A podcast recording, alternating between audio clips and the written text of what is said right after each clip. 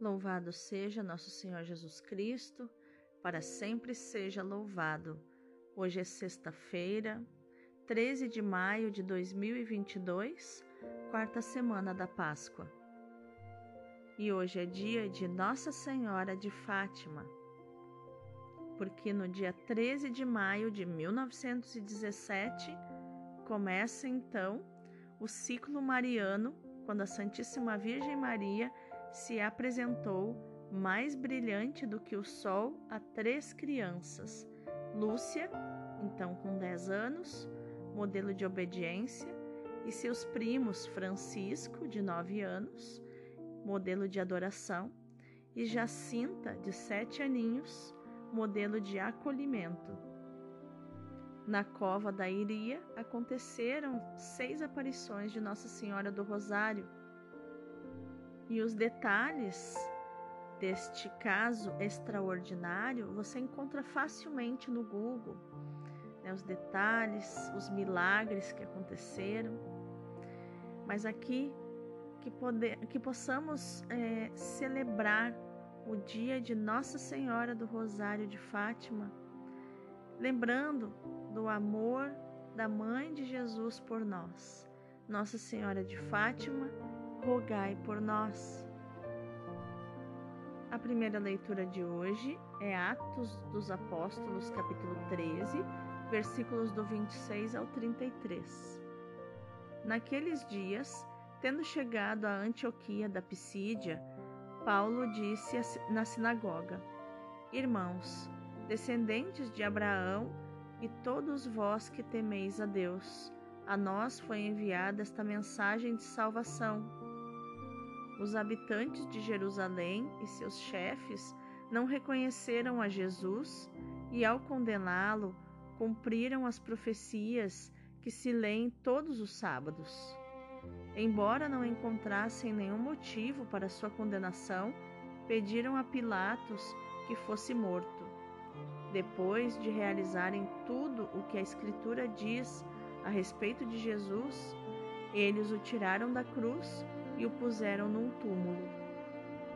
Mas Deus o ressuscitou dos mortos, e durante muitos dias ele foi visto por aqueles que o acompanharam desde a Galiléia até Jerusalém. Agora eles são testemunhas de Jesus diante do povo. Por isso, nós vos anunciamos este Evangelho, a promessa que Deus fez aos antepassados ele a cumpriu para nós, seus filhos, quando ressuscitou Jesus, como está escrito no Salmo 2: Tu és o meu filho, eu hoje te gerei. Palavra do Senhor, graças a Deus. O salmo de hoje é o 2. Tu és meu filho, eu hoje te gerei. Fui eu mesmo que escolhi este meu rei e em Sião, meu monte santo, o consagrei. O decreto do Senhor promulgarei. Foi assim que me falou o Senhor Deus: Tu és meu filho, eu hoje te gerei. Podes pedir-me, e em resposta eu te darei por tua herança os povos todos e as nações, e há de ser a terra inteira o teu domínio. Com cetro férreo haverás de dominá-los e quebrá-los como um vaso de argila. E agora, poderosos, entendei, soberanos, aprendei esta lição. Com temor servi a Deus, rendei-lhe glória e prestai-lhe homenagem com respeito. Tu és meu filho, eu hoje te gerei. O evangelho de hoje é João, capítulo 14, versículos do 1 ao 6. Naquele tempo disse Jesus a seus discípulos: Não se perturbe o vosso coração.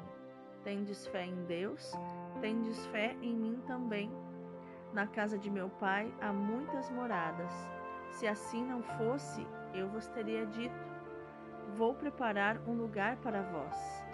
E quando eu tiver ido preparar-vos um lugar, voltarei e vos levarei comigo, a fim de que onde eu estiver, estejais também vós. E para onde eu vou, Vós conheceis o caminho. Tomé disse a Jesus: Senhor, nós não sabemos para onde vais. Como podemos conhecer o caminho? Jesus respondeu: Eu sou o caminho, a verdade e a vida. Ninguém vai ao Pai senão por mim. Palavra da salvação, glória a vós, Senhor. Então, meus queridos, quais os ensinamentos de inteligência emocional e espiritual nós podemos encontrar nos textos de hoje? A primeira leitura nos mostra que o discurso de Paulo em Antioquia da Pisídia pode resumir-se assim: O Evangelho é a consumação de tudo quanto Deus fez, anunciou e prometeu ao seu povo. No fundo, Paulo usa os mesmos argumentos de Pedro no seu primeiro discurso, no dia de Pentecostes, que é o querigma, o anúncio de Jesus Cristo ou, como costumamos chamar, o primeiro anúncio. Provavelmente era um esquema habitual para quem anunciava o Evangelho em ambientes judaicos. Jesus, injustamente condenado, foi reconhecido justo por Deus na ressurreição. É esta palavra de salvação, a boa nova, a realização da promessa feita aos pais, como nos fala o versículo 32. Deus é suficientemente forte para vencer o mal, ainda, ainda que seja o mais horrível. Deus salva aqueles que acreditam no seu poder, esse poder o que ressuscitou Jesus. Ao anunciar a ressurreição, Paulo fundamenta-se em testemunhas, transmitindo aquilo que recebeu sabe que não é testemunha como Pedro e os outros apóstolos, mas tem consciência de pertencer ao grupo dos missionários. Por isso acrescenta: Nós estamos aqui para vos anunciar a boa nova que a promessa feita aos nossos pais. E aí ele continua falando. Fala dos ancestrais, fala dos antepassados, honra os antepassados. E lembra que existe uma promessa sobre a cabeça de cada um. Já no Evangelho de hoje, nós vemos que as primeiras palavras de Jesus no quarto Evangelho, lá no capítulo 1, versículo 38, onde ele diz: Que procurais? Tem resposta neste capítulo 14. Na casa de meu pai há muitas moradas. Jesus havia anunciado a sua partida no capítulo 13. A afirmação de fidelidade por parte de Pedro é contrabalançada pelo anúncio da sua negação. Os discípulos estavam decepcionados. No capítulo 14, João nos apresenta Jesus inculcando neles segurança e confiança. Eles devem acreditar em Jesus como acreditam em Deus e devem confiar que a sua partida os favorece, porque Ele enviará o presente de Deus, o Paráclito, o Consolador. Mais ainda, conhecendo a Jesus, conhecem o caminho para o Pai, porque é Ele o caminho. É tudo o que o homem precisa para se salvar, porque o Pai está em Jesus para a salvação do homem. A partida de Jesus implica o seu regresso para completar a missão que o Pai lhe confiou. Jesus voltará aos seus amigos depois da crucificação. Ele e o Pai viverão naqueles que os amam e guardam as suas palavras. Não se trata de uma manifestação espetacular, mas de uma manifestação captada pela fé através do Espírito. Ainda que Jesus volte depois da sua morte, permanece de pé a sua vinda no fim dos tempos. Na casa de meu pai há muitas moradas, dizia Jesus. Na mentalidade da época, o mais além tinha uma capacidade limitada. Por isso, havia de pesar os vícios e as virtudes dos candidatos à entrada O que, que isso significa? Que o chamado além tinha uma capacidade limitada na mentalidade judaica. Por isso que se precisava pesar os vícios e as virtudes dos candidatos a entrar no além ou na vida eterna. Só entraria quem tivesse um peso de virtude superior ao dos vícios. Jesus afirma que na vida do além há lugar para todos os seus discípulos.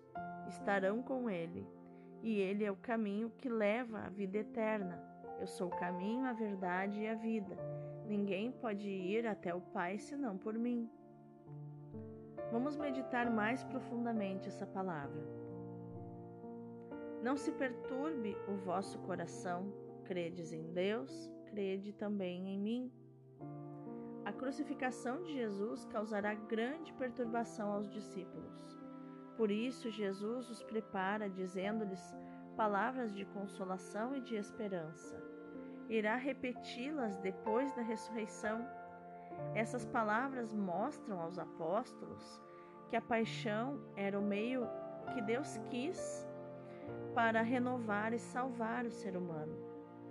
Também para nós chegará mais cedo ou mais tarde o momento da perturbação, motivado pelos ódios, pelas vinganças, pelas violências, pela corrupção, indiferença, fome de dinheiro e de poder, que campeiam nosso mundo.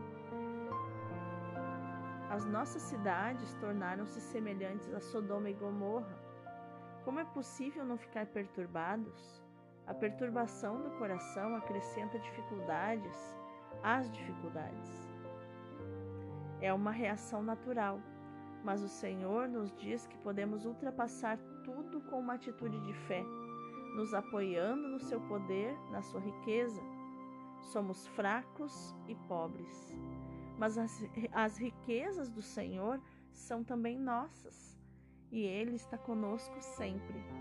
Quando diz que vai nos preparar um lugar, não quer dizer que nos abandona, mas que sofrerá para transformar o ser humano, para o tornar capaz de se aproximar de Deus. Em Cristo, mediante a fé nele, temos a liberdade e a coragem de nos aproximarmos de Deus com confiança. Escreve Paulo aos Efésios, no capítulo 3, versículo 12, e acrescenta: Por isso peço-vos que não desanimeis com as tribulações que sofro por vós. Elas são a vossa glória. Graças à morte e à ressurreição do Filho, o homem pode aproximar-se de Deus sem tremer e cheio de um amor confiante e agradecido. Foi desse modo que Jesus nos preparou um lugar na casa do Pai. Ele continua a ser para nós hoje o caminho, a verdade e a vida. Só com ele podemos ultrapassar os ciclones da ganância e da sensualidade sem limites e os ventos gélidos da injustiça e do cinismo. Se alguém quiser nos levar por outros caminhos, não podemos esquecer que só Ele é o caminho. Se nos propuserem soluções mais avançadas, precisamos nos lembrar que só Ele é a verdade. Se quiserem nos ensinar a viver mais intensamente, com mais liberdades, recordemos-nos de que só Ele é a vida. Vamos orar? Senhor, ampara o meu coração vacilante como é difícil resistir a tantos vendavais que parecem varrer da face da terra o patrimônio espiritual acumulado durante séculos pelo trabalho generoso dos teus missionários e pastores. As nossas comunidades envelhecem, declina a prática religiosa, são cada vez menos as vocações. Vem, Senhor, em auxílio da nossa fé vacilante. Não queremos abandonar-te, porque és tudo para mim, és tudo para nós. Apoia a nossa esperança fraca, que gostaria de ver os novos tempos iluminados pela tua verdade. Atiça a frágil chama do nosso amor pelos irmãos, que gostaria de ajudar a pôr em contato contigo. Seja para mim o caminho, a verdade e a vida. Amém. Agora vamos contemplar os textos de hoje. Jesus é o caminho. Para onde vou, vós sabeis e sabeis o caminho. A questão de Tomé é surpreendente. Jesus falou sempre tão claramente: Para onde vai? Vai para o seu Pai. Ele disse isso muitas vezes e acaba de repetir: Vou preparar preparar-vos um lugar na casa do meu Pai. Jesus é o caminho, não disse ele a todos os que chamava: Siga-me. Nos mostrou o caminho que conduz ao céu, é aquele que ele mesmo percorreu primeiro. É o caminho da humildade e da doçura, é o caminho do desapego e da renúncia. A via da penitência e da reparação é a via da dedicação e do sacrifício é também a via de união e de amor.